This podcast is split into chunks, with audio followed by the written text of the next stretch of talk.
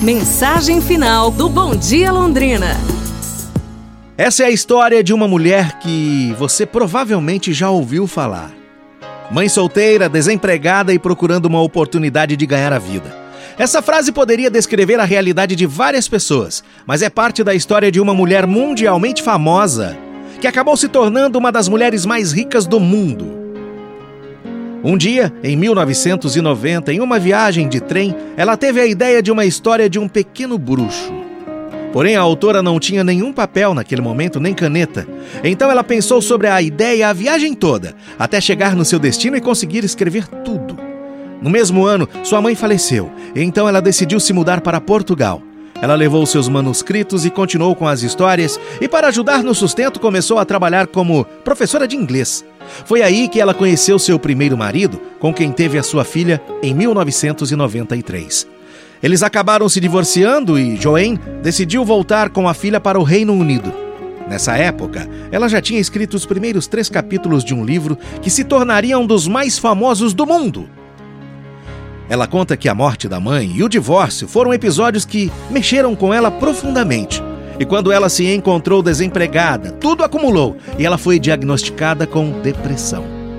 Entre passar o dia cuidando da filha em casa e em pubs escrevendo, ela finalmente acabou de escrever o primeiro livro da saga. Então, ela decidiu enviar os primeiros capítulos para algumas editoras. E o que ela recebeu de resposta? Não. Vários, muitos nãos. Além de alguns desaforos, dizendo que ela nunca seria uma escritora. Esse era o sonho dela. Quando perguntaram para ela como ela conseguiu superar tudo isso, ela disse: Eu não tinha nada a perder e às vezes, às vezes é isso que faz você ter coragem suficiente para tentar.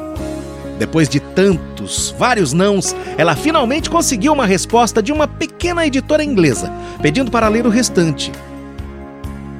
Mesmo decidindo apostar em Joanne, recomendaram que ela encontrasse um emprego fixo, pois seria impossível ganhar dinheiro com um livro para crianças. Finalmente, Harry Potter e a Pedra Filosofal foi publicado. E o livro que os editores não acreditavam que chegaria a ser um sucesso vendeu no mundo todo mais de 120 milhões de cópias.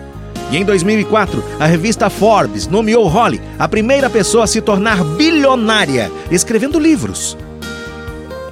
Apesar de toda a fama e fortuna que ela conseguiu, ela nunca esqueceu as dores e dificuldades que enfrentou no passado e no caminho. Ela doou tanto para instituições de caridade que ela perdeu o posto de bilionária em 2011. Mas isso não importa para ela. Se você tem um sonho e é constantemente rejeitado por causa deste sonho, você não deve deixar isso te parar, não. E se você chegar no fundo do poço, não deixe que isso te assuste e não veja como o final da linha para você. Não. Veja como uma fundação, uma base, uma base sólida para você crescer, lutar e vencer. Nunca, nunca desista dos seus sonhos.